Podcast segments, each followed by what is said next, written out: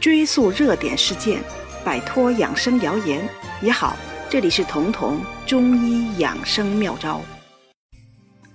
夏天天气越热，空调、电扇是离不开的。但是在降温避暑的过程中，我们要知道身体的哪些部位是可以耐受低温，而哪些部位不能耐受。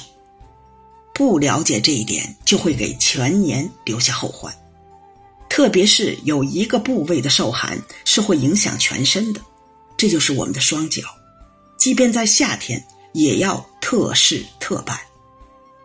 中医讲热从头生，寒从足入，因为头是诸阳之会，所有阳经都要上到头部，所以头部是全身最不怕冷，但是最怕热的。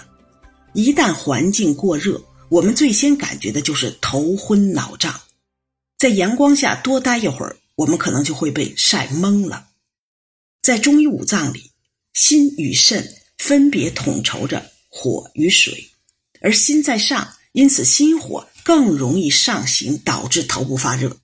如果你的头部再保温过度，那自然要加重上面的火。而肾在下，由肾统领的一身之水，肾水很容易下行，而导致脚底凉。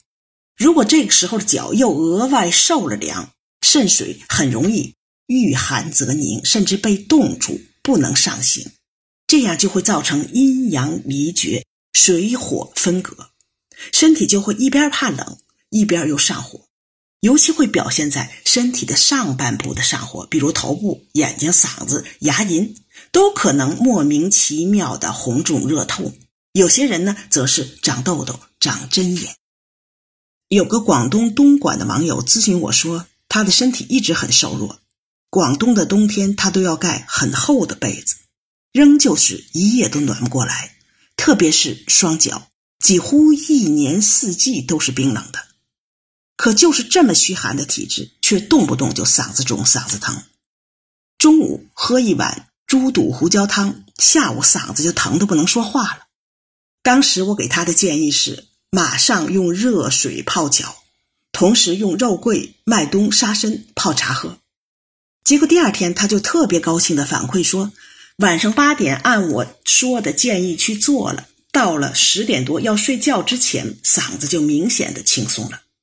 而在这之前，他一直担心肉桂这么热会不会让他更加上火，嗓子疼加重呢？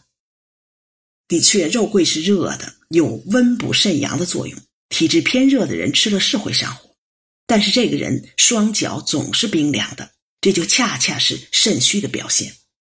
而肾阳相当于人体的火力，火力太弱就不能温暖肾水，肾水就会阴冷而凝，无法上济到头面上焦，所以才有了动不动就嗓子疼这种虚火频繁发生。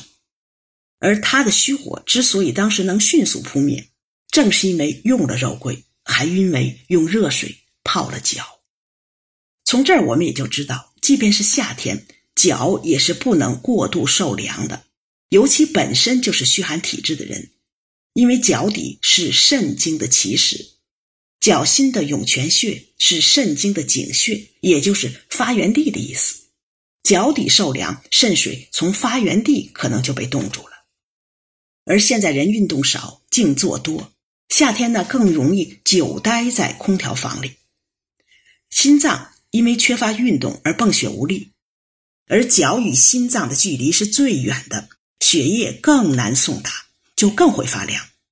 中医讲就是阳气不达，所以身体越弱、越缺少锻炼的人，脚会越容易冷，而恰恰是这些人越容易上虚火。很多人对此不了解，只要嗓子疼、牙肿了、长痘痘了，就去吃去火药来泻肚。而所有能通过泻肚去火的药都是寒凉的，只会让你的虚寒加重，让双脚更冷，肾水更无力上承，所以会是越吃越上火，因为他们治反了。如果有这种情况，即便在夏天，脚的保温也是必须的，至少不能肆意受凉。在气温过低的房间里也要穿袜子。如果是低温的空调房间，办公了一天，那回到家一定要用热水泡泡脚，这样能让受到的寒气及时化掉，不至于蓄积久了内寒加重。如果同时也有了嗓子肿痛的问题，用清热药物治疗的时候，一定要配合补气散寒的温药。比如你用双黄连的时候，最好配合补中益气。前者相当于那个病人药茶里的麦冬和沙参，而后者相当于药茶里的肉桂。目的还是交通水火，引火归元。如果没有严重到非吃药不可的程度，可以试试同道的百桂上清茶，其中有百合、桔梗、胖大海、罗汉果、栀子，这些都是大家熟悉的清咽利嗓的良药。之所以敢把它们用在百桂上清茶里，是因为有肉桂这个温补肾阳的药物在托底，它能使肾水上承去灭火，所以归根结底是通过改善虚寒体质，是用自己的肾水灭掉了导致嗓子疼、眼睛红、口干舌燥的虚妄之火。如果你觉得这期节目对你有所帮助，可以点击节目右下方的订阅按钮。这样就不会错过节目更新了。每周二、周四，我会在这里准时开讲。